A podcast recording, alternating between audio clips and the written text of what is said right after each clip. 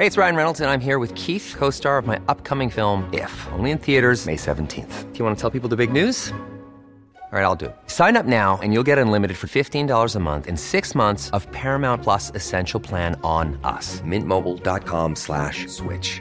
Upfront payment of $45 equivalent to $15 per month. Unlimited over 40 gigabytes per month. Face lower speeds. Videos at 480p. Active Mint customers by 531.24 get six months of Paramount Plus Essential Plan. Auto renews after six months. Offer ends May 31st, 2024. Separate Paramount Plus registration required. Terms and conditions apply if rated PG. Esto es República H, la información más importante de lo que pasa en el interior de la República, con el punto de vista objetivo, claro y dinámico de Blanca Becerril. Hola, muy buenas tardes. Son las 12 del día en punto de este martes 8 de septiembre del año 2020. Yo soy Blanca de Cerril. Esto es República H y yo por supuesto que lo invito a que se quede conmigo porque en los próximos minutos le voy a dar toda la información más importante generada hasta el momento de lo que ha ocurrido en las últimas horas en el territorio nacional. Y vaya que hay muchas cosas que informarle porque tal y como lo habían anunciado ya varios gobernadores, entre ellos yo le decía el día de ayer, el gobernador de Jalisco, Enrique Alfaro, el gobernador de... Eh, pues de Nuevo León, eh, Jaime Rodríguez Calderón, también otros gobernadores como el de Chihuahua, Javier Corral. Bueno, pues ayer en esta reunión de la Alianza Federalista ya rompieron con eh, pues la CONAGO 10 gobernadores de diferentes partidos políticos integrados por supuesto en esta Alianza Federalista. Le vamos a decir quiénes ya le dijeron al presidente que no van a asistir ya a estas reuniones de la CONAGO. ¿Pero qué es la CONAGO? Bueno, pues esta Conferencia Nacional de Gobernadores que se fundó en el año 2001 cuando estaba como presidente el expresidente Vicente Fox tras 19 años, pues, de que cada mes o cada dos meses, evidentemente, eh, pues estos, estos eh, tiempos cambiaban dependiendo a la coyuntura del país. Se reunían todos y cada uno de los gobernadores y, pues en este momento la gobernadora y la jefa de gobierno de la Ciudad de México en esta eh, reunión de la CONAGO, en estas eh, pues asambleas donde pues era un punto eh, pues para expresarle al gobierno federal y a todos los, los, secretarios de Estado, por supuesto, que componen al gobierno federal, cuáles eran sus inquietudes, platicar sobre temas importantes para cada región, para cada estado de la República y llegar a acuerdos era un, era un, como las juntas que normalmente nosotros tenemos en nuestros trabajos, donde está pues nuestro jefe, donde está el subdirector, nuestro equipo de trabajo, pues más o menos así eran estas reuniones de la CONAGO, donde le digo, pues se tocaban puntos importantes y se llegaban a acuerdos también muy importantes para el bienestar de la República, evidentemente de todos los estados y municipios. Sin embargo, pues muchos gobernadores, eh, pues ya hacía meses que habían, que estaban diciendo y que sostenían que las reuniones de la CONAGO ya se habían agotado, que más que otra cosa, pues era eh, pues un, una reunión o era un punto donde pues a veces no se podían poner de acuerdo y donde ellos iban a exponer sus inquietudes y sus problemáticas de cada una de sus regiones y no se les escuchaba y tampoco se les daba solución. Por ello es que, entre otras muchas razones, por supuesto, al ratito ya platicaremos con algunos gobernadores, es que 10 gobernadores de la República Mexicana deciden ya romper, salirse de la CONAGO. También hay información importante sobre el coronavirus y por supuesto sobre otros asuntos. Eh, también en materia política que se están eh, desarrollando en estos momentos en el país. Acuérdese que el día de ayer pues arrancaron, ya arrancó este proceso electoral rumbo a las elecciones, a las próximas elecciones de las más grandes que tendrá el territorio nacional en el 2021. Así que pues hay muchas cosas que comentarle, hay muchas cosas que informarle, así que yo le invito a que se quede conmigo. Recuerde que nos puede seguir en nuestras redes sociales. Estamos en Twitter como, gracias mi Javi, arroba el heraldo de México. Mi Twitter personal es arroba blanca de Cerril. También estamos en Instagram en Facebook y en YouTube y completamente en vivo en www.elheraldodemexico.com.mx donde nos puede escuchar desde cualquier parte de la República Mexicana y por supuesto también desde cualquier parte del mundo. Aquí en la Ciudad de México nos escuchamos por el 98.5 de FM, en Hermosillo Sonora 93.1, en Nayarit 96.1, también en Colima 104.5, en Monterrey 90.1 donde el día de mañana estaremos transmitiendo completamente en vivo República H, por supuesto en punto de las 12. También nos puede usted escuchar desde Guadalajara, Jalisco por el 100.3, en toda la laguna por el 104.3, en Ciudad del Carmen, Campeche 101.3, también en Tapico, Tamaulipas 92.5, en Acapulco Guerrero 92.1, además en Villahermosa, Tabasco por el 106.3, en todo el Valle de México por el 540 de AM y también en el 1700 de AM en Tijuana, Baja California, del otro lado de la frontera. Acuérdese que también nos puede usted escuchar completamente en vivo por el 91.7 y el 93.5 en Brownsville y en McAllen, Texas. Sin más, vamos a un resumen de noticias y comenzamos con la información. En resumen, los gobernadores de la Alianza Federalista se reunieron para abordar el papel que tiene la Conferencia Nacional de Gobernadores, la CONAGO. Al final del encuentro, el mandatario de Chihuahua, Javier Corral, anunció que todos decidieron terminar su participación en la CONAGO. Escuchen. De forma unánime, vamos a dejar de integrar esta instancia con el propósito de construir nosotros un espacio de diálogo efectivo. En su conferencia de prensa del día de hoy, el presidente Andrés Manuel López Obrador consideró que no hay pues nada extraño en la salida de 10 gobernadores de la CONAGO por parte de estos mandatarios de la Alianza Federalista, ya que pues están en su derecho, dice el presidente López Obrador. Escuche. No veo yo nada extraño. Creo que este eh, es una asociación de los gobernadores y no es obligatorio. Y los que se salen es porque están ejerciendo su derecho, su libertad. El canciller mexicano Marcelo Ebrard informó que México ya confirmó su intención de participar en el programa global COVAX Facility para tener acceso a diferentes vacunas contra el coronavirus. ¿Cuáles serán los siguientes pasos? Confirmar esta carta de intención el 19 de septiembre, que ya sería vinculante, y finalmente hacer el pago correspondiente, que le corresponde a México, más o menos por ahí del 9 de octubre. ¿Cuántas vacunas está desarrollando COVAX? A esta fecha 18. El subsecretario de Prevención y Promoción de la Salud, Hugo López Gatel, aseguró que en ningún momento de la epidemia de coronavirus en México se superó la capacidad del sistema de atención médica. La Secretaría de Salud Federal informó que en México ya hay 637.509 contagios de coronavirus y 67.781 decesos. A nivel internacional, la Universidad de Johns Hopkins de los Estados Unidos reporta que hoy en todo el mundo hay 27.382.000 casos de COVID-19 y más de 893.000 muertes. En información internacional, el presidente de China, Xi Jinping, encabezó una ceremonia en homenaje al personal médico. Aseguró que su país superó una prueba histórica y extremadamente difícil con su batalla en contra del coronavirus. Y un tribunal de justicia de primera instancia de Bolivia inhabilitó la postulación del expresidente Evo Morales, quien buscaba presentarse como candidato a senador por la región central de Cochabamba.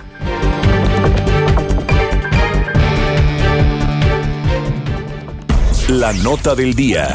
Por supuesto que la nota del día es el rompimiento de 10 gobernadores con la CONAGO y esto lo hicieron pues de manera unánime. Federico Guevara desde Chihuahua nos tiene todo el reporte y es que precisamente el día de ayer allá se dio esta reunión de la Alianza Federalista. Federico, ¿cómo estás? Muy buenos días, efectivamente, pues tras este anuncio en donde los gobernadores de extracción panista, la mayoría priistas e independientes, de salirse de la CONAGA, de la CONAGO, se abre una nueva forma, una nueva puerta a la formación de un bloque opositor. El gobernador del estado aseguró que el presidente debería, el presidente Andrés Manuel López Obrador, debería de tener claro que no somos sus enemigos, puntualizó Corral, por el contrario, estamos aquí para trabajar por nuestros estados y por México. Eh, añadió también que aunque es insólito, eh, eh, el presidente Andrés Manuel López Obrador está en el peor momento y estamos en el peor momento de toda nuestra historia. Se presenta al mismo tiempo el mayor desdén y desprecio que un gobierno federal haya tenido para gobiernos locales. Por su parte, Miguel Alfaro, gobernador de Jalisco, mencionó que este movimiento es parte de la defensa del federalismo y a cuidar los principios que le gustan a los mexicanos. En pocas palabras, eh, pues sí, ya se hizo esa declaración. Muchos decían que era una crónica de una muerte anunciada, otra o un reflejo de una acción de ahí viene el lobo, ahí viene el lobo, porque habían anunciado varias veces la intención de salir en la CONAGO. Ahora pues habrá que esperar qué va a suceder en esta CONAGO fraccionada o si realmente este grupo de la Alianza Federalista resurge y se convierte en un órgano de oposición real. Ahí lo tenemos, Federico. Muchas gracias por tu reporte. Muchísimas gracias, buen día. Buen día. Y precisamente al finalizar este encuentro, el gobernador de Chihuahua, Javier Corral, anunció que los 10 mandatarios que conforman la llamada Alianza Federalista acordaron por unanimidad a terminar su participación en la CONAGO, ya que esta pues no cumple ya con las funciones para las que fue creada. Escuche al gobernador de Chihuahua. Tras escuchar el punto de vista del gobernador de San Luis Potosí, Juan Manuel Carreras, actual presidente de la CONAGO, los 10 gobernadores que conformamos la Alianza Federalista, nueve aquí presentes que participamos presencialmente en el debate y la discusión, más el gobernador de Aguascalientes, Martín Orozco, que lo ha comunicado su punto de vista por vía digital, hemos resuelto poner fin a nuestra participación en la Conferencia Nacional de Gobernadores. De forma unánime vamos a dejar de integrar esta instancia con el propósito de construir nosotros un espacio de diálogo efectivo y precisamente esta mañana el dirigente nacional del Partido Acción Nacional, Marco Cortés, respaldó a los cinco gobernadores emanados de ese partido político que junto con otros eh, grupos de mandatarios pues abandonaron ayer la CONAGO. Él dijo, reconocemos el valor y la decisión de todos aquellos que han dicho al gobierno federal ya basta de no respetar el federalismo, de no darle su lugar a los estados y a los municipios y ya basta de no regresar el recurso que les corresponde con base en el pacto federal. Por eso es que reconocemos la exigencia válida y decidida de los gobernadores de Acción Nacional y de otros partidos políticos que han levantado la voz y le han dicho al presidente de la CONAGO ya no que la CONAGO, perdón, ya no tiene razón de ser. Y vámonos con José Ríos porque la Conferencia Nacional de Gobernadores precisamente anunció que va a continuar su agenda de trabajo pese pues a la salida de estos 10 gobernadores. José, ¿cómo estás? ¿Qué tal, Blanca? Saludos a ti y al auditorio que nos escucha en Heraldo Radio. Y pues sí, como bien comentas, en momentos después de que pues se decidió esta salida de los 10 gobernadores de la Alianza Federalista de la CONAGO, pues esta conferencia anunció que continuará su agenda de trabajo con pues 22, ahora 22 gobernadores y afirmó que las puertas de la CONAGO pues se encuentran abiertas para encontrar soluciones. La conferencia presidida por la CONAGUA es un espacio para el diálogo y permite la construcción de acuerdos. Entre ellos se encuentra la fijación de una ruta de trabajo durante esta contingencia sanitaria. En una tarjeta informativa, pues bueno, la conferencia apuntó que mantiene las puertas abiertas para el trabajo que con unidad les permite encontrar soluciones para la reactivación económica y salir adelante frente a esta crisis económica. Por otro lado, pues bueno, adelantaron que este jueves se retomarán los trabajos con los 22 gobernadores y la Secretaría de Hacienda y Crédito Público, ya que la mayoría de los mandatarios del país optaron por seguir unidos en esta ruta de discusión de posturas que permitan construir acuerdos y consensos. Por último, pues cabe destacar que pues refirieron que en el último mes se permitió por un lado solucionar sus diferencias y fijar una ruta de manejo ante la crisis sanitaria que enfrentan por la pandemia de COVID-19. Ese es el informe hasta el momento, Blanca. Muchísimas gracias, José seguimos pendientes. Gracias. Y el gobernador de Jalisco, Enrique Alfaro, pues aseguró que la salida de la CONAGO se tomó para defender el federalismo mexicano, tal como ya no lo había dicho en este espacio informativo, que hace dos o tres semanas estaba eh, pues todavía analizando si se salía o no, si continuaba o no dentro de la CONAGO. Bueno, pues ayer ya tomó la decisión de salirse. Mayeli Mariscal nos tiene los detalles. Mayeli, ¿cómo estás? Hola, ¿qué tal, Blanca? Muy buenas tardes, buenas tardes al auditorio. Así es, y es que luego de este anuncio que se dio a conocer en donde los gobernadores deciden abandonar la Conferencia Nacional de Gobernadores, eh, pues Enrique Alfaro Ramírez reiteró durante su participación que eh, deberán asumir justamente el costo histórico de, de la misma. Vamos a escuchar lo que comentó. Los gobernadores que estamos aquí presentes queremos defender los intereses de nuestros estados. Para eso fuimos electos y esa es nuestra obligación. Ese es el primer propósito. Y el segundo propósito de la decisión que hoy estamos tomando es defender el federalismo mexicano que tanto le costó a la nación. Estamos aquí para fortalecer la idea de la nación, la idea de la república, no para destruirla. Estamos tomando esta decisión para sumar en una lucha que busca recuperar principios que le dan sentido y cohesión a la idea del país no para destrozar esos principios. Y bueno, además insistió que la CONAGO es un modelo ya agotado y que espera que en algún momento recupere su esencia e idea original sin prestarse, dijo, a un ejercicio de simulación de preguntas sin respuesta o de planteamientos que son ignorados, como sucedió en la última reunión en San Luis Potosí. Además, eh, pues eh, comentar también que se espera, y bueno, como parte de los acuerdos que se tuvieron en esta reunión de la Alianza Federalista, que en los próximos días sea Jalisco quien presente un modelo con distintas modalidades que analizará justamente para el retorno gradual a clases, esto en el marco de la epidemia de coronavirus. Pues ahí lo tenemos, Mayeli, gracias. Por nada, hasta luego, buen día. Gracias y continuamos continuando con este tema de la salida de los 10 gobernadores de la CONAGO. Bueno, pues en su conferencia de prensa de esta mañana, el presidente López Obrador consideró que no hay nada extraño en la salida de estos 10 mandatarios eh, porque pues están en todo su derecho y están eh, pues utilizando la libertad de hacer lo que a su derecho convenga. Escuche. Pues están en libertad, somos libres. No veo yo nada extraño. Creo que este eh, es una asociación de los gobernadores y no es obligatorio. Y los que se salen es porque están ejerciendo su derecho, su libertad. Lo están acusando a usted de poner en riesgo la democracia y de polarizar al país desde Bueno, eso ya es otra cosa. De eso me acusan el Reforma y todos los días los medios de información, los que pertenecen al agrupamiento conservador bueno, y a través de su cuenta de Twitter, el senador Ricardo Monreal aseguró que la decisión de estos 10 gobernadores de abandonar la CONAGO se inscribe en la normalidad democrática y coincide con el inicio del proceso electoral y la aprobación del presupuesto de egresos 2021. La mayoría del Senado mexicano, dijo el senador Monreal, respalda al presidente en su cruzada contra la corrupción. Entrevista. Bueno, y me da muchísimo gusto saludar en la línea telefónica y le agradezco que nos dé unos minutos de su tiempo al gobernador de Colima, Ignacio Peralta. Gobernador, buenas tardes, ¿cómo está? Eh, Blanca, bien, gracias. me da mucho gusto saludarte a ti, a quien nos escuchan. Estoy a órdenes, Blanca. Gracias por la entrevista. No, gracias a usted, gobernador, por estos minutos de su tiempo, que sé que entre los desastres naturales que dejó eh, pues la tormenta Hernán y todo lo del coronavirus, pues anda usted pues eh, trabajando muchísimo. Oiga, gobernador, pero antes que otra cosa quiero preguntarle, ¿qué pasó ayer allá en Chihuahua con esta reunión de pues los gobernadores de la Alianza Federalista, donde deciden 10 de ustedes pues ya decirle adiós a la CONAGO? Bueno, lo que pasó ayer fue la conclusión de una serie de trabajos que se vienen desarrollando desde el 19 de agosto, que fue la reunión de la CONAGO en San Luis Potosí. No es la de ayer una decisión eh, intempestiva o eh, sin reflexión, es una decisión que se ha venido pues eh, analizando desde hace por lo menos dos o tres semanas, insisto, desde que fue la reunión de la CONAGO el 18, perdón, 19 de agosto.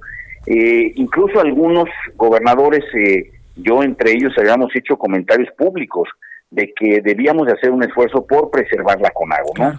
Creo que es eh, necesario tener un diálogo eh, sobre temas federalistas y sobre todo pues que existan contrapesos. Es eh, la, la, República debe tener un sistema de pesos y contrapesos.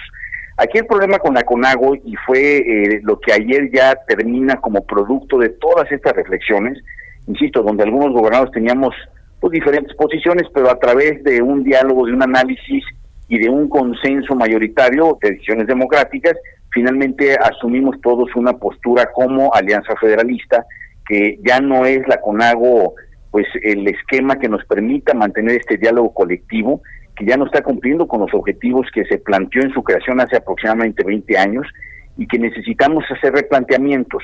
Eh, una alternativa era buscar si había alguna posibilidad de reconstruir al interior de la CONAGO y corregir lo que se tenga que corregir, y la otra era pues buscar eh, otro tipo de esquemas, ¿no? Eh, concluimos que la primera opción ya no era posible, no nos genera ninguna expectativa de que se pueda corregir lo que se tenga que corregir, y por lo tanto pues tomamos como Alianza Federalista esta decisión que el día de día se anunció. Gobernador, en esta Alianza Federalista, estos 10 gobernadores que ya eh, pues salieron de la CONACO, van a tener una agenda eh, pues en común, tal y como lo han hecho durante todos estos meses, sobre todo en el marco de la emergencia sanitaria y también porque ustedes mucho le han dicho a la Federación que, que necesitan recursos extraordinarios para enfrentar precisamente la pandemia de coronavirus. Mira, yo creo que hay dos temas que le dieron origen y sustento a esta agrupación de gobernadores, eh, que tiene que ver pues con la revisión del pacto fiscal y el combate a la pandemia. Eh, ciertamente esto pues es producto de un análisis histórico, el pacto fiscal tiene ya más de 40 años, pues ha tenido una evolución, tuvo un origen, una justificación, una evolución en los últimos años que nos ha dejado las entidades federativas cada vez menos refaccionadas para poderle hacer frente a nuestras obligaciones y a nuestras responsabilidades. Cada gobernador tiene muy claro nuestra primera eh, responsabilidad es atender a nuestros gobernados. No somos gobernados constitucionales de una entidad federativa, tenemos una serie de compromisos, de obligaciones, de responsabilidades y queremos entregarle buenas cuentas a nuestro a nuestros pueblos. Sin embargo, pues la manera en la que ha evolucionado en los últimos 40 años el pacto fiscal, nos ha dejado pues cada vez menos refaccionados y en una situación más vulnerable para poder hacer frente a estas obligaciones. De tal manera que se hace un planteamiento de que se revise, de que ya tiene muchos años y que probablemente el México que prevalecía hace 40 años cuando se diseñó ya no es el actual y que requiera precisamente ese planteamiento, ¿no? Oiga, eh, gobernador, respecto a todo esto que nos comentan, ¿no eh, pues eh, tienen algún, no sé si la palabra sea miedo en este momento, o alguna pues sensación de que desde la federación, no sé, el gobierno federal, el presidente Andrés Manuel López Obrador, pudiese hacer algo en contra de estos 10 gobernadores que salieron ayer de la CONAGO?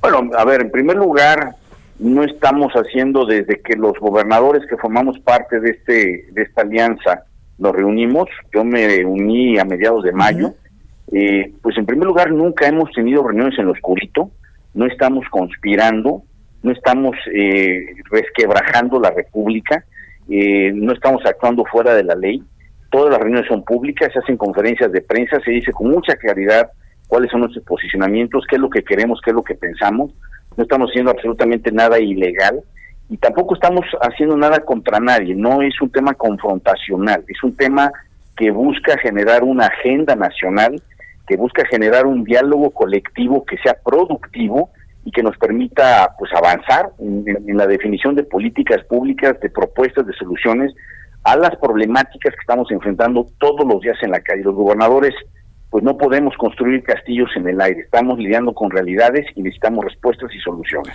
Claro, oiga, gobernador, también el senador Ricardo eh, Monreal, pues incluso, pues dejaba ver ahí un poco la coincidencia con el inicio del proceso electoral y la aprobación del presupuesto de egresos 2021 con la salida de estos 10 gobernadores. A esto, ¿qué le respondería usted o qué piensa sobre lo que dijo el senador Monreal? Bueno, yo creo que puede haber diferentes interpretaciones, cada una de ellas es válida. La realidad es que no hemos decidido esto en función de ese tipo de factores.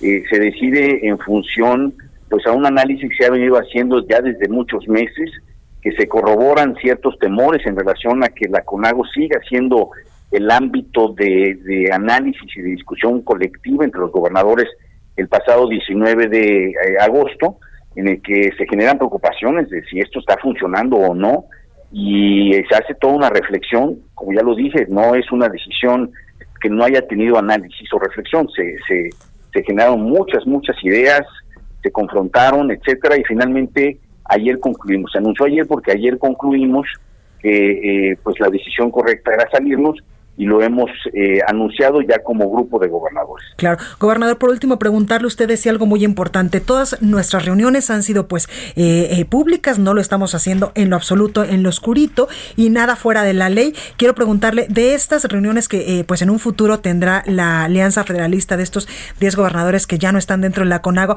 las resoluciones a las que lleguen se le informará al gobierno federal, al presidente Andrés Manuel López Obrador.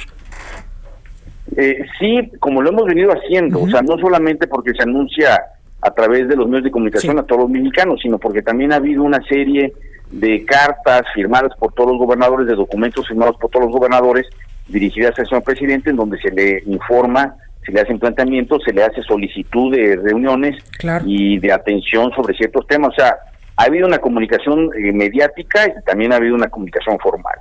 Pues ahí lo tenemos. Ignacio Peralta, gobernador de Colima, muchísimas gracias por esta comunicación y mucha suerte con eh, los problemas que también tiene Colima en estos momentos que pues está enfrentando eh, pues de manera eh, rápida todos los días con el asunto del coronavirus y también con los estragos de la tormenta tropical Hernán. Tenemos crisis convergentes, Blanca, hay que atenderlas porque no solamente es los fenómenos hidrometeorológicos o el COVID, también estamos enfrentando pues un problema económico, estamos enfrentando un problema de seguridad y bueno, pues hay que hacerle hay que hacerle frente, es precisamente nuestras preocupaciones y lo que queremos es pues darle los mejores resultados a la gente. Pues ahí lo tenemos, gobernador Ignacio Peralta, muchísimas gracias, que por cierto ya nos escuchamos allá en Colima por el 104.5 de FM. Gobernador, muchas gracias por esta comunicación. Gracias, Blanco. Un fuerte abrazo. Agradezco la oportunidad. Muchas gracias. Gracias. Bueno, pues ahí tenemos parte de las posturas de eh, pues estos gobernadores que ya abandonaron la CONAGO. Vamos al sacapuntas de este martes con nuestra compañera Itzel González. Yo regreso con más. Soy Blanca Becerril. Esto es República H. Sacapuntas. A pesar de que la CNDH enfrenta la peor crisis de su historia, todo indica que la petición de comparecencia de su titular Rosario Piedra se esfumó con la defensa que asumió Morena para respaldar su labor al frente del organismo autónomo. El freno se dará este martes en la sesión del Senado de la República, aunque eso no impedirá una acalorada discusión en el Pleno. El ex subsecretario de Gobernación Ricardo Peralta Saucedo reapareció en el registro de Mario Delgado Carrillo como aspirante a presidir Morena. Peralta respaldó a Delgado desde que era funcionario de gobernación y se pronunció en favor de una encuesta abierta a toda la población para elegir al nuevo dirigente del partido.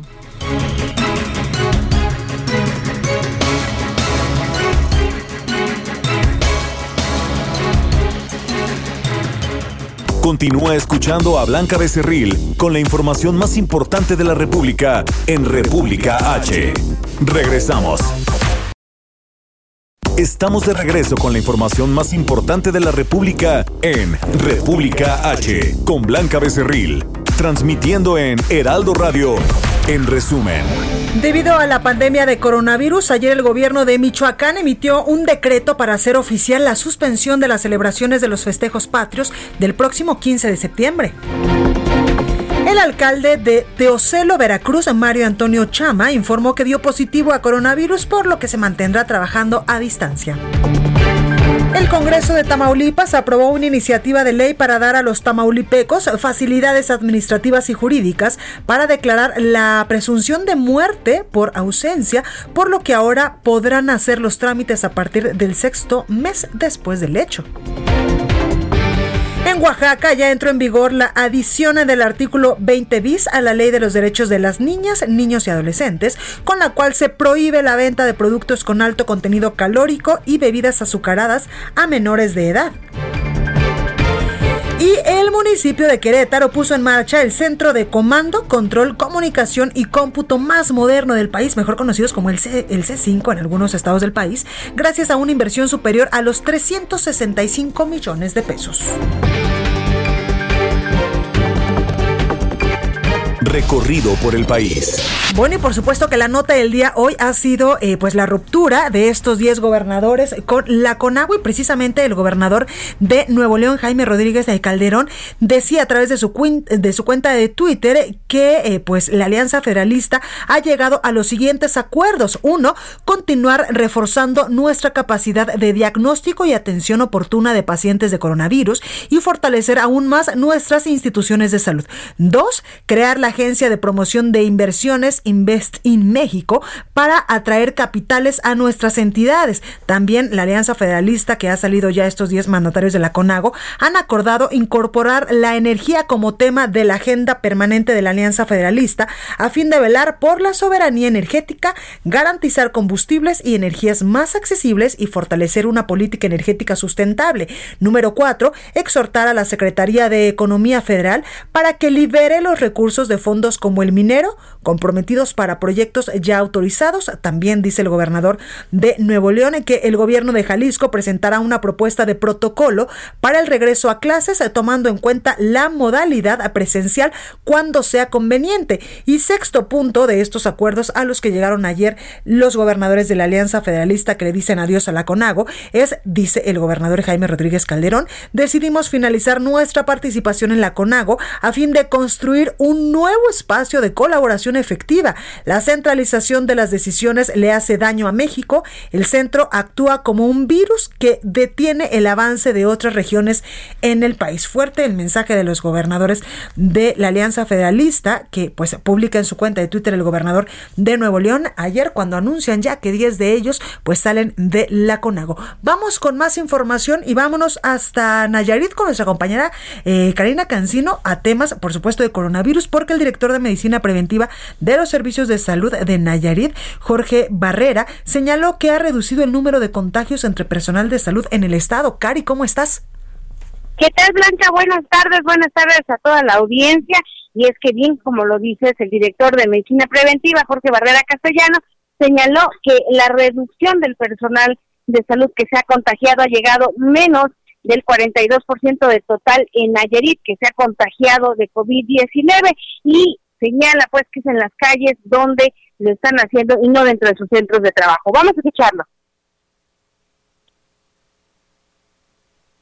No, bueno, no tenemos el audio, eh, pero él menciona, eh, Blanca, que se ha reducido este contagio de personas, que es afuera, porque ya hay la transmisión comunitaria y que están seguros pues de que dentro de sus hogares o en las calles o a los sitios a donde acuden porque se han aplicado protocolos necesarios y adecuados en los centros hospitalarios de Nayarit para prevenir justamente que se estén infectando los trabajadores de salud. Y es que las últimas estadísticas que se han presentado en el estado revelan pues que hay 5.219 nuevos casos. Falleció la primer menor, el primer menor en Nayarit eh, por coronavirus, que también estaba relacionada a su muerte con otras enfermedades, y hasta el momento, en total, las personas que han fallecido en el estado de hace seis meses por el coronavirus son 622 y actualmente hay 3.000 eh, 3.968 personas que se han recuperado y activas 629 están en hospitales o de manera ambulatoria según datos de la Secretaría de Salud del Estado. Esta es la información hasta el momento, Blanca. Pues ahí lo tenemos completa como siempre, Cari, gracias. Buenas tardes, vamos a estar pendientes. Gracias, Cari. Y bueno, en Ciudad Madero, Tamaulipas, un grupo de padres de familia realizaron una protesta silenciosa para pedirle al presidente de México, Andrés Manuel López Obrador, regularizar el abasto de medicamentos para niños y niñas. Carlos Juárez, desde Tamaulipas, nos tiene los detalles. Carlos, adelante. Hola, ¿qué tal? Un gusto saludarte a ti, a todo tu auditorio. Efectivamente, durante la tarde del día de ayer, un grupo de padres de familia se manifestaron fuera de la clínica del Seguro Social aquí en Ciudad Madero, Tamaulipas, para exigir que se pueda regularizar el abasto de medicamentos que ayuden a sus niños que presentan algún tipo de leucemia en sus tratamientos. Desde año medio, desde hace un año y medio, la señora Aurelia Martínez Blanquita se tiene que dedicar a la venta de gelatinas, así como organizar rifas entre sus amigos para poder juntar el recurso económico pertinente que le ayude a, a la adquisición de algunos fármacos, como viene siendo la vincristina, entre otros, que son parte de los tratamientos. Hay que hacer mención que, bueno, estas madres, estas madres de familia, pues estuvieron haciendo una protesta pacífica, incluso hubo una caravana de apoyo a este grupo que se está viendo muy afectado. Hay que hacer mención, Blanquita, que además de la, de la situación de la falta de medicamentos, pues atraviesan por una crisis económica generada por la pandemia del coronavirus, y es que una de las ampolletas puede tener, tener un costo de hasta 6 mil pesos, lo que es difícil poder cubrir para las familias. Blanquita. Pues ahí la información. Eh, muchísimas gracias, Carlos. Estamos al pendiente. Estamos muy al pendiente de la información. Muy buenas tardes. Gracias. Y ya vamos a otros temas y vámonos hasta Michoacán con nuestra compañera Charbel Lucio porque se registró un enfrentamiento entre fuerzas estatales y federales en el municipio de Aguililla. Charbel, cuéntanos. ¿Qué tal, Blanca? Buenas tardes. Así es, este encuentro violento ocurrió el día de ayer cuando elementos de la Policía Michoacán, de la Guardia Nacional y del Ejército Mexicano realizaban un recorrido en la localidad de La Guaje y fueron agredidos por un grupo armado. Al repeler esta agresión, los oficiales abatieron a dos de los atacantes y capturaron a otros diez de los hombres armados. Tras este enfrentamiento, los elementos de seguridad estatales y federales aseguraron diversas armas de fuego, cartuchos útiles y lanzagranadas, así como rifles de asalto de alto poder tipo Barrett calibre .50. Áreas de seguridad de esta región indicaron que los detenidos pertenecen a una célula criminal eh, que eh, opera como un brazo armado del cártel Jalisco Nueva Generación en esta zona de la Tierra Caliente de Michoacán Blanca. Ese es el reporte más reciente. Pues ahí lo tenemos, Charbel. Muchas gracias. Seguimos pendientes. Bueno, y vámonos a Morelos con Guadalupe Flores, porque a seis días del ataque armado a un velorio en la colonia Antonio Barona, los familiares de las víctimas de la masacre pues exigen justicia. Guadalupe, ¿cómo estás? ¿Qué tal, Blanca? Te saludo con mucho gusto a todo el auditorio. Eh, pues así es, eh, eh, justo cuando se cumplió seis días de este ataque armado al velorio en la colonia Antonio Barona, pues que recordemos dejó ya la muerte de ocho personas.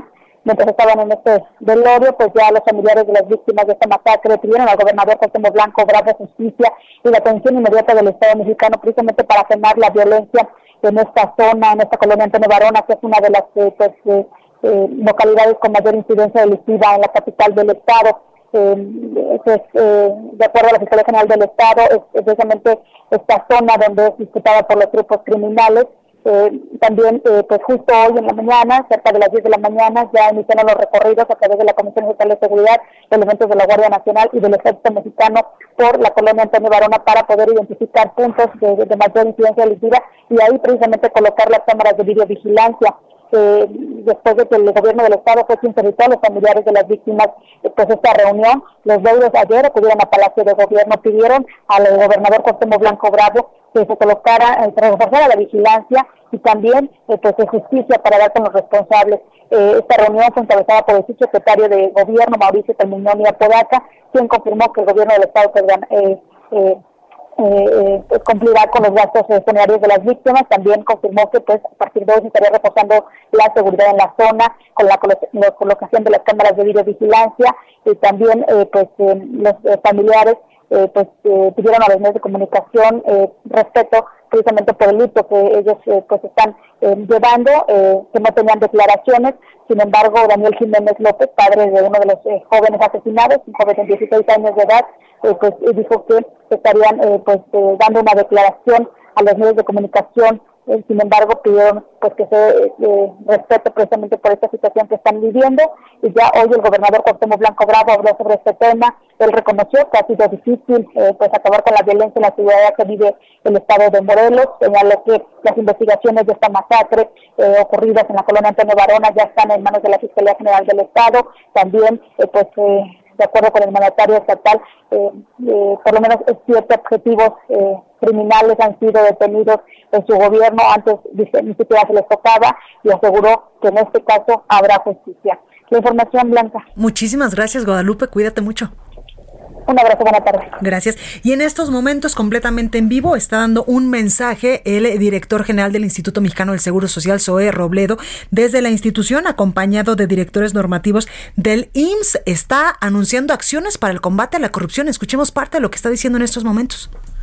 Al servicio de la transparencia para que ésta a su vez esté al servicio de los derechohabientes. Y quisiera destacar cuatro elementos de este, de este diseño de esta unidad de integridad y transparencia. El primero es que dependerá directamente de la dirección general. El presidente lo ha dicho, esta es nuestra responsabilidad. Nosotros nos debemos de hacer eh, cargo y por eso hay que darle la más alta prioridad en nuestra gestión. Segundo, dentro de las tareas fundamentales, desde luego que está el tema del acceso a la información eh, pública. En ese sentido, el Seguro Social es la institución número uno en solicitudes de información. Solo en 2019, para que nos demos cuenta del tamaño de esto, en 2019 recibimos 3.100 solicitudes al mes. Es decir, todos los días llegan al Seguro Social 103 solicitudes. Esto es cerca de cuatro eh, solicitudes eh, cada hora, si contamos este, que las 24 horas del día. Y para contestarlas, el Seguro Social lo que tenía era una subdivisión que dependía de la dirección jurídica, un, cuarto eh, nivel. Tenemos que darle la importancia que tiene, pero no es solamente darle respuesta a las solicitudes de transparencia. La transparencia va mucho más allá de esas eh, responsabilidades como sujetos obligados de acceso a la información. Hay que apostar a una política proactiva de transparencia que lo que debe de hacer es poner a la luz pública la información de interés de toda la actividad y de todas las decisiones del instituto. Y por eso, uno de los anuncios y los encargos y las tareas de esta nueva unidad es que a partir del primero de octubre se transmita en vivo por Internet los procesos de licitación que se llevan a cabo para que todo mundo sepa cómo se toman las decisiones más grandes o las que tienen más impacto económico y después más impacto en, el, en un número muy grande de derechohabientes. En tercer lugar, decir que la actual coordinación de modernización y competitividad que hoy depende de la Dirección de Administración, también pasará a formar parte de esta unidad de integridad y transparencia. Esta coordinación es muy conocida aquí en el seguro porque tiene un modelo muy robusto, muy bien eh, afinado de, para mejora de procesos y para el desempeño de, del personal y de las unidades. Es lo que se conoce como el premio IMSS a la competitividad. Bueno, pues parte de lo que está anunciando en estos momentos el director general del Instituto Mexicano del Seguro Social, Zoe Roblero, donde pues acaba de anunciar que las licitaciones se van a transmitir totalmente en vivo por internet a partir del primero de octubre todos estos procesos de licitación para hacer al instituto mucho más transparente de cara a la sociedad. También pues ha anunciado esta unidad de de inteligencia de integralidad y transparencia, perdóneme, que pues va a agrupar todos estos esfuerzos en cuanto a pues todas estas tareas que se van a aplicar ya en el instituto para combatir la corrupción dentro del Instituto Mexicano del Seguro Social. Bueno, pues vamos con más información. El análisis. Y me da muchísimo gusto saludar hasta Miami, donde en estos momentos está Xavi Domínguez. Él es analista político, experto, por supuesto, en elecciones y quien ha eh, realizado muchísimos procesos electorales en México y en el mundo. Xavi, ¿cómo estás? Muy bien, Blanca, pues un placer estar contigo y con tu audiencia una vez más. Siempre un placer estar en el Heraldo de una manera u otra. Oye, Xavi, pues cuéntanos, ayer 7 de septiembre pues ya arrancó el proceso electoral más grande de la historia, pues en el que se van a disputar más o menos 21 mil cargos de elección popular, entre ellos pues la Cámara de Diputados se va a renovar completamente y va a haber también 15 elecciones a 15 gubernaturas. Así es, es una elección que es la más grande de la historia, este, es una elección que además está en juego de alguna manera la mayoría o la, o la pérdida de esa mayoría por parte de Morena en el Congreso Federal, lo cual obligaría a abrir cierto diálogo con la oposición, que en este momento, pues por la abrumadora mayoría del propio Congreso no, no se da. Y luego, pues más allá de los diputados locales y no sé cuántas alcaldías, pues al total son 21 mil cargos, como bien dices, pero son este 16 gobernaturas las que hay en juego, ¿no? Y la cosa, pues para la oposición, en términos generales, hoy no pinta muy bien, digamos. Claro, Xavi, y es que tú lo decías, hay muchas gubernaturas en el juego y muchas de estas, por ejemplo, Baja California, eh, Baja California Sur me refiero, que es eh, de un panista, Sonora, que es de, una priista, Chihuahua del Partido Acción Nacional, Sinaloa, Nuevo León de, este, eh, pues Jaime Ruiz Calderón, el bronco que llegó a esta gubernatura bajo las siglas de un candidato independiente y muchas otras gubernaturas también como San Luis Potosí, Nayarit, Zacatecas, Querétaro, Colima, Michoacán, Guerrero, Tlaxcala, Campeche, pues que en estos momentos estas, estas gubernaturas están en manos de otros partidos políticos que no son el partido político que en estos momentos está en el poder en la presidencia de la República. Mira, por hacer, tratar de hacer algún resumen, este, este, yo lo veo de la siguiente manera. El PRI puede competir fuertemente Sinaloa, Nuevo León y Sonora. Yo creo que este está en condiciones de competir e incluso de ganar, porque la diferencia está dentro del margen de error y son gobiernos en los que, bueno, pues históricamente al PRI le ha ido bien y la pueden, y se lo pueden ganar. En el caso del PAN, compite fuertemente Baja California, Chihuahua y San Luis Potosí. Yo creo que ahí, si el PAN hace la tarea, este serían unas eh, gobernaturas que hoy las encuestas dicen que están en manos de Morena, pero bueno, queda una campaña por delante y hay que ver exactamente que, que, el PAN haga la tarea que le corresponde.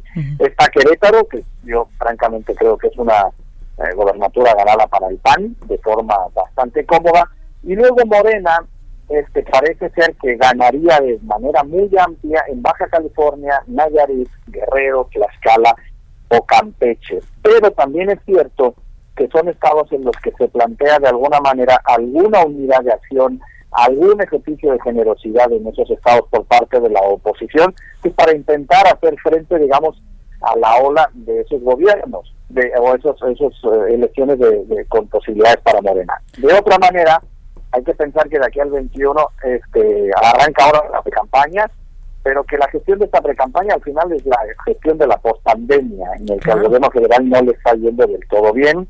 En el caso este, de los electores que tienen frente a ellos una decisión que tomar y si siguen manteniendo el voto de castigo por odio al PRIAN y por lo tanto se lo dan a Morena o si por la contra una parte del electorado empieza a ver ese desgaste tanto en el gobierno federal como los gobiernos que ellos ya tienen como por ejemplo Tabasco o como el caso de Veracruz, o como el caso de Morelos, que son experiencias de gobierno de Morena para nada este, satisfactorias. Y el tercer elemento que yo creo que está encima de la mesa es que sin estar en la papeleta, este, el error más grande que podría cometer la oposición, conocida por PRI y por PAN, sería pensar en la elección del 21 como un referendo AMLO, AMLO sí o AMLO no.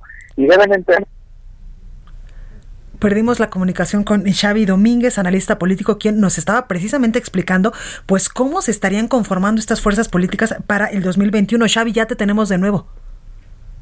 Hola, hola. Ya te tenemos otra vez. Digo que no sé dónde se quedaron, si se quedaron en el tema de, digo que el electorado tiene frente a sí una decisión absolutamente emocional, que es o mantener con el voto de castigo el odio al PRIAN, es el que le dio la llegada a los gobiernos y que le llevó, le llevó a, ganar, a arrasar en el 2018, o si por la contra empieza a tomar decisiones del electorado en función del desgaste de Morena que sufre en el gobierno federal y en aquellos lugares donde ya gobierna, por ejemplo el caso de Morelos o el caso de Veracruz, donde este, no han sido precisamente gobiernos exitosos. Y que el error más grande que tiene al frente la oposición es plantear el 2021 como una elección AMLO sí o AMLO no. Claro. Que sería, digamos, un error garrafal que no les ayudaría y que yo recomendaría desde luego que se centren en las malas experiencias del gobierno de Morena, en las buenas experiencias del PRI y del PAN, que sí lo tienen, evidentemente para intentar bueno pues frenar que esa ola que empezó en el 18 eh, se detenga de alguna manera en el 21, que creo que es lo que le interesa a los dos principales partidos de oposición. Oye, Xavi, ayer pues anunciaron 10 gobernadores que salen de la CONAGO, rompen pues con esta eh, pues con esta eh, reunión que tenían con el gobierno federal y pues ya toma más fuerza esta alianza federalista, que en muchos de estos estados pues va a haber elecciones en el 2021 y pues ya algunos actores políticos, sobre todo de Morena, han dicho que lo hicieron en una coyuntura pues eh, totalmente electorera. ¿Tú cómo lo ves? ¿Será bueno, será malo? Pues que estos gobernadores, eh, donde habrá elecciones eh, el próximo año, pues hayan salido de la CONAGO y hayan marcado su raya con el gobierno federal de alguna forma.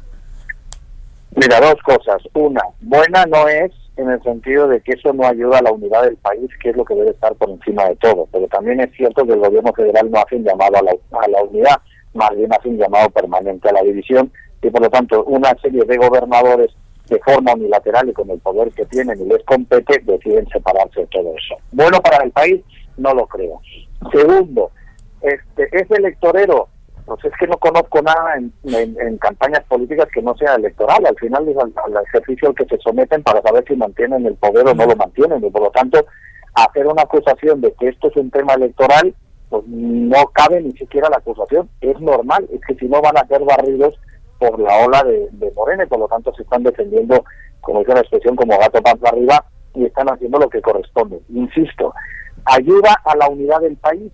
No ayuda a la oposición a desmarcarse, a tener un perfil propio con el que competir contra Morena?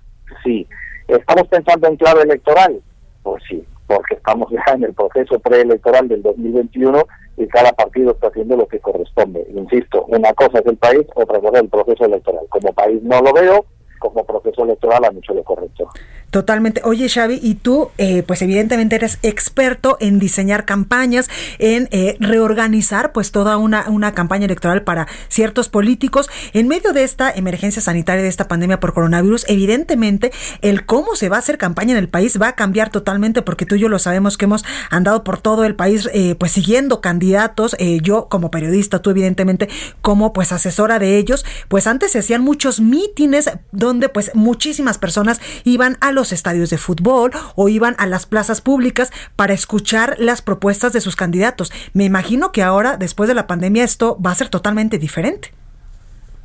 Pues sí, pero yo también creo que la pandemia no va a ser infinita y que por lo tanto de alguna manera este si ves que la gente no sigue las indicaciones lamentablemente por un tema de salud no creo que lo vayan a seguir por un tema electoral por lo tanto confío poco en, en digamos en la responsabilidad de la gente. Dicho eso yo creo que es una campaña donde las redes se van a incrementar, es una campaña donde los medios de comunicación van a tener un papel importantísimo y donde a final de cuentas esperemos que exista la medicación, el tratamiento o la vacuna suficiente para que en el inicio del proceso electoral, que no olvidemos que será en abril-mayo respecto a la elección de, en abril, perdón, respecto a la elección de junio, ya haya este, las medidas paliativas suficientes para que desde el punto de vista de la salud no afecte tanto a los procesos de movilización.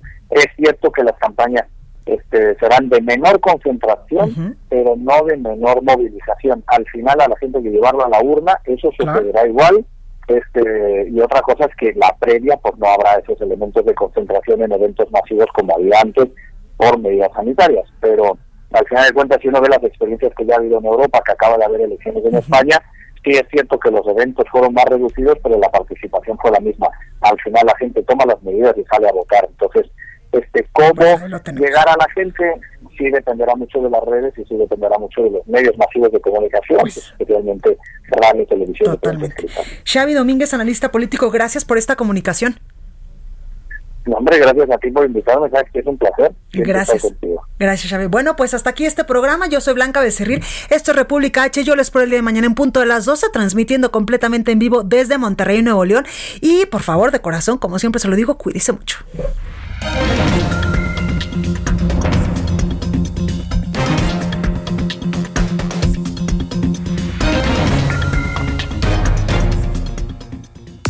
Esto fue República H, la información más importante de lo que pasa en el interior de la República, con el punto de vista objetivo, claro y dinámico de Blanca Becerril. Continúa escuchando Heraldo Radio, donde la H suena y ahora también se escucha. Una estación de Heraldo Media Group. Ever catch yourself eating the same flavorless dinner three days in a row? Dreaming of something better? Well, HelloFresh is your guilt-free dream come true, baby. It's me, Gigi Palmer. Let's wake up those taste buds with hot, juicy pecan-crusted chicken or garlic butter shrimp scampi. Mm. Hello Fresh. Stop dreaming of all the delicious possibilities and dig in at HelloFresh.com. Let's get this dinner party started.